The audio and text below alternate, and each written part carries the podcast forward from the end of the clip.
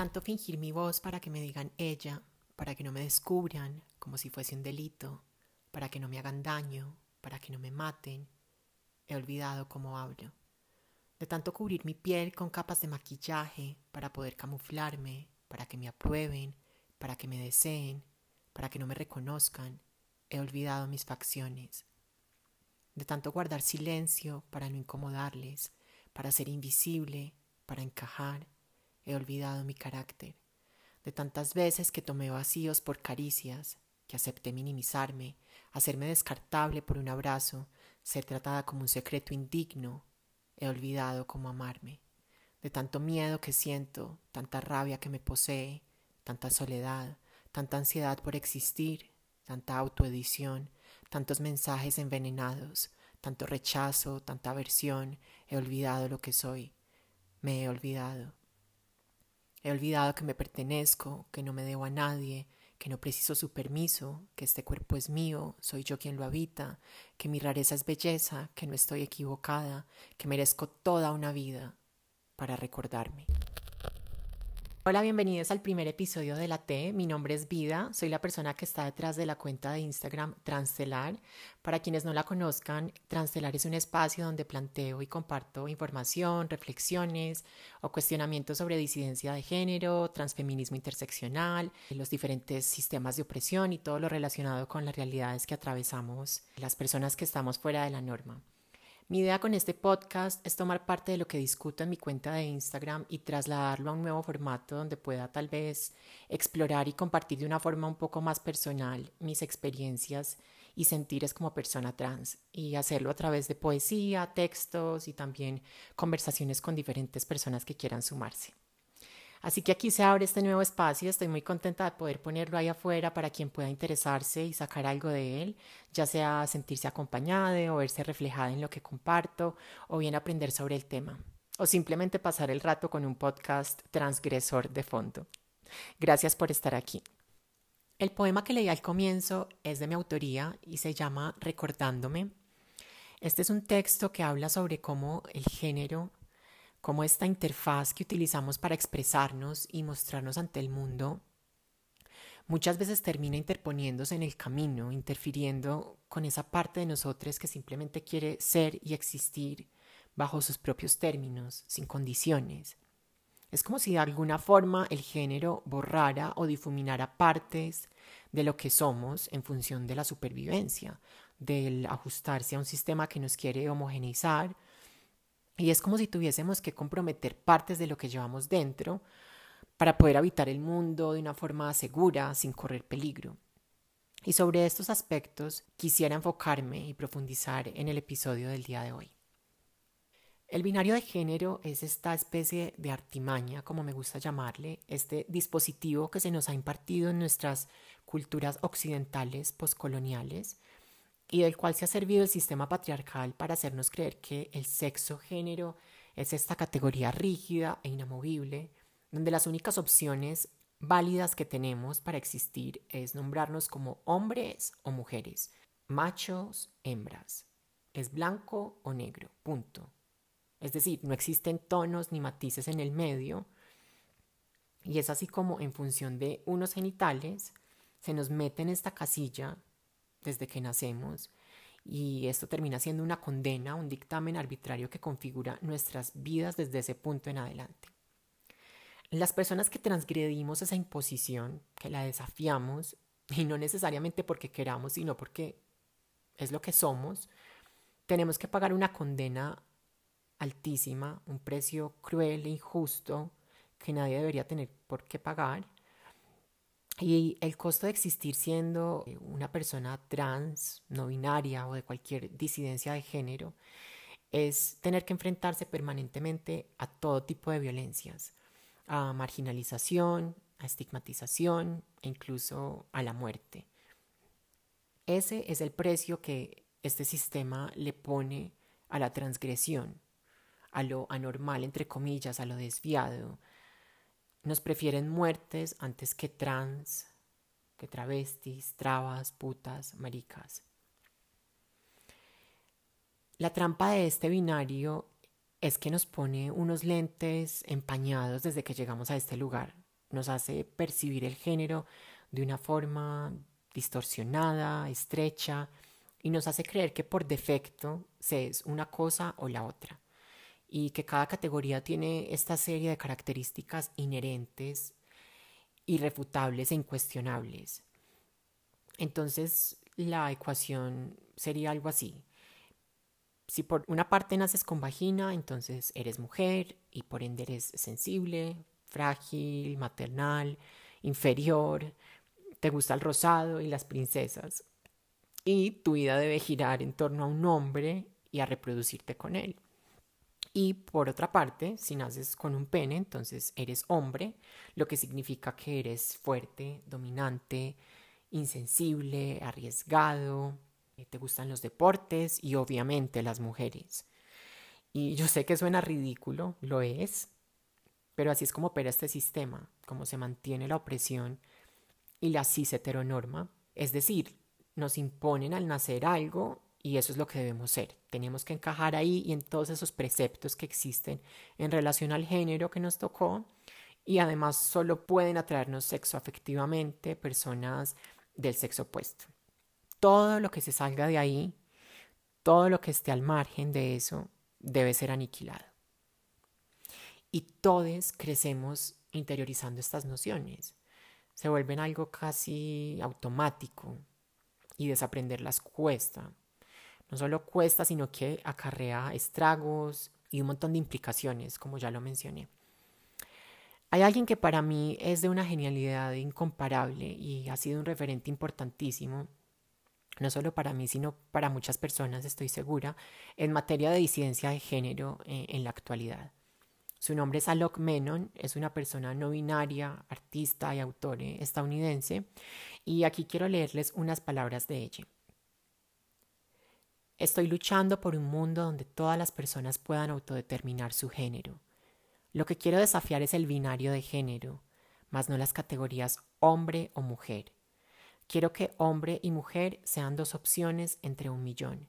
Quiero que puedan existir ambas sin tener que estar en tensión o ser opuestas. Quiero que las personas puedan decir soy una mujer sin que eso signifique necesariamente que no es masculine o que no es un hombre. Quiero que las personas puedan decir soy un hombre sin que eso signifique que por lo tanto no puede ser mujer o femenine. Contenemos multitudes y creo que lo que deberíamos hacer es entregarnos a nuestra complejidad y a la de las demás personas. Estas palabras de Alok resuenan muchísimo conmigo porque me hacen pensar en lo lindo que sería vivir en un mundo así, un mundo donde todos podamos determinar lo que somos sin que eso implique un peligro, una amenaza para nuestra integridad o nuestra vida, y donde cada quien pueda nombrarse y construirse como se le antoje. Un mundo donde unos rasgos físicos, un tono de voz, unos genitales, un color, una ropa, unos pelos, no nos encasillen ni nos asocian a ningún género.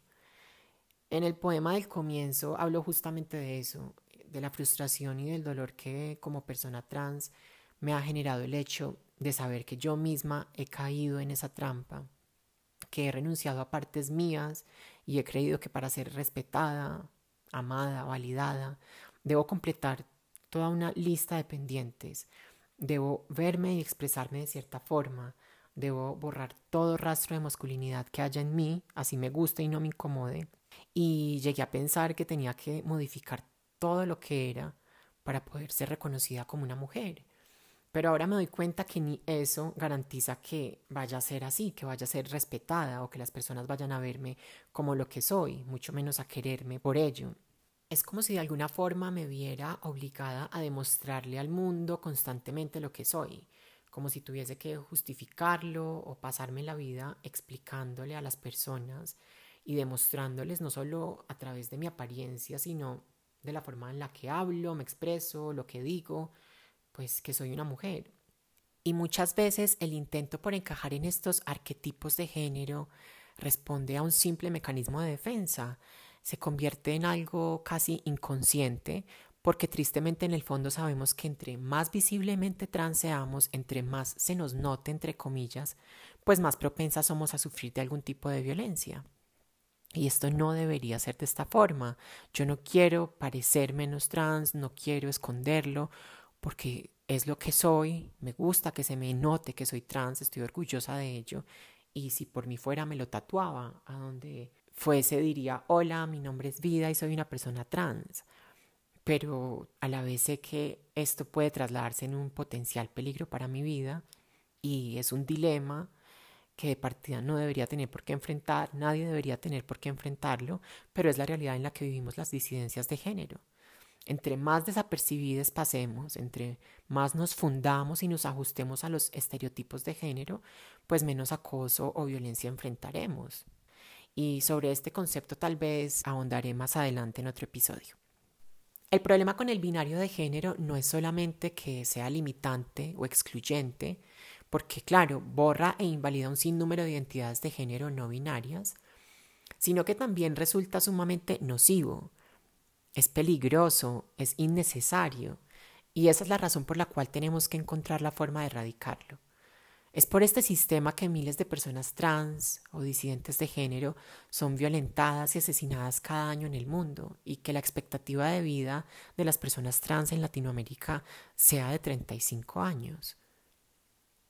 Dos ejemplos claros y recientes de los estragos que acarrea este sistema son uno, las medidas que se implementaron en algunas ciudades de Latinoamérica con respecto a la cuarentena y estas consistían en que las personas podían salir a la calle a hacer sus compras o sus trámites según el género. Entonces, un día podían salir a la calle los hombres y otro día las mujeres. Esto además de resultar sumamente excluyente y de ser una amenaza directa hacia la vida de las personas trans o disidencias de género, puso en mayor evidencia toda la transfobia, la desinformación y la ignorancia que aún existe en torno a estos temas en nuestra sociedad. Esta medida se prestó para muchos casos de discriminación y violencia por parte de la ciudadanía, del personal de seguridad en distintos establecimientos y obviamente de la policía, esta institución que histórica y sistemáticamente ha sido opresora, que abusa de su poder y que con respecto a las personas trans ha perpetrado siempre violaciones a sus derechos humanos. Y el segundo ejemplo es el caso de Alejandra Monocuco, una mujer trans, trabajadora sexual que vivía con VIH, quien murió hace unos días en Bogotá después de que un personal médico que llegó en una ambulancia hasta su lugar de residencia se negara a trasladarla a un hospital y a prestarle un servicio médico, a pesar de verla en su estado crítico y de las súplicas de su acompañante simplemente porque se enteraron que era una mujer que vivía con VIH. Así como Alejandra, a muchas otras personas las mata la discriminación, la transfobia, la xerofobia y la negligencia de este Estado todo el tiempo. Otro aspecto que quiero tocar respecto a este tema es que últimamente me he encontrado con videos y artículos en Internet donde algunas personas cuentan sus testimonios sobre cómo hicieron su transición de un género a otro y después de un tiempo o de unos años se echaron atrás y comenzaron a revertir, por decirlo así, este proceso. Algunas personas me preguntaron qué opinaba acerca de esto y lo primero que pensé es que no tengo por qué opinar sobre lo que alguien haga o no con su cuerpo o sobre cómo explore y transite su identidad de género, pero sí me puse a pensar en cómo estos casos son una muestra también de que el género no es algo estático, como el género puede ser también una exploración y una construcción incesante. Muchas veces las personas, en especial jóvenes, que no se sienten cómodos o no se identifican con el género que se les impuso cuando nacieron, pues me imagino yo que deben enfrentarse a una confusión inmensa porque están en un mundo que solo les presenta una forma de ser, una sola posibilidad porque no hay más opciones, porque no hay referentes de algo diferente a eso. Entonces, creemos que solo existe este binario. Y está también esta noción generalizada de que ser trans implica necesariamente eso, elegir el otro extremo, elegir el otro lado, cuando eso no es el caso. No hay una forma de ser trans y no quiere decir que si no te sometes a tratamientos médicos, hormonales o modificaciones corporales, entonces no eres lo suficientemente trans o que si no te identificas en ese binario como hombre o como mujer, entonces tu identidad no es válida. Y no es así, existen múltiples posibilidades en el medio y por fuera de estas categorías. Diría yo que si comenzamos a percibir el género como este universo infinito de posibilidades, donde cada quien puede fluir y situarse donde y como más cómodo se sienta, donde cada persona pueda resignificar y definir, si quiere hacerlo, su identidad, lo que en realidad es. Y si comenzáramos a entender que el género no es una verdad absoluta, sino que más bien es un conjunto de creencias, de predisposiciones culturales, pues tal vez esto nos ayudaría a construir un mundo más libre, más colorido, donde todos quepamos y podamos simplemente ser. Quiero cerrar este y todos los episodios que vengan de aquí en adelante con la palabra del día una palabra que comience por la letra T. En este caso, evidentemente, la palabra es trampa y creo que definirla sobra, pero sí me gustaría dejar la invitación a que no cedamos ante los engaños y artimañas de este sistema, a que pongamos en evidencia esta farsa y escapemos de ese dispositivo de control que predispusieron ahí para nosotros. Seamos bandides del género, seamos alienígenes de la norma, transgresores del status quo, y reclamemos ese derecho a existir en nuestros propios términos, libremente. Resistámonos y luchemos juntos para poder generar una verdadera transformación colectiva. Y hasta aquí el episodio del día de hoy. Espero que algo de lo que compartí haya resonado contigo o haya sido útil. Quiero agradecerte por estar aquí, por tu atención, por haber llegado hasta este punto del episodio y espero que me acompañes en una próxima ocasión. Te mando un abrazo si quieres recibirlo. Chao.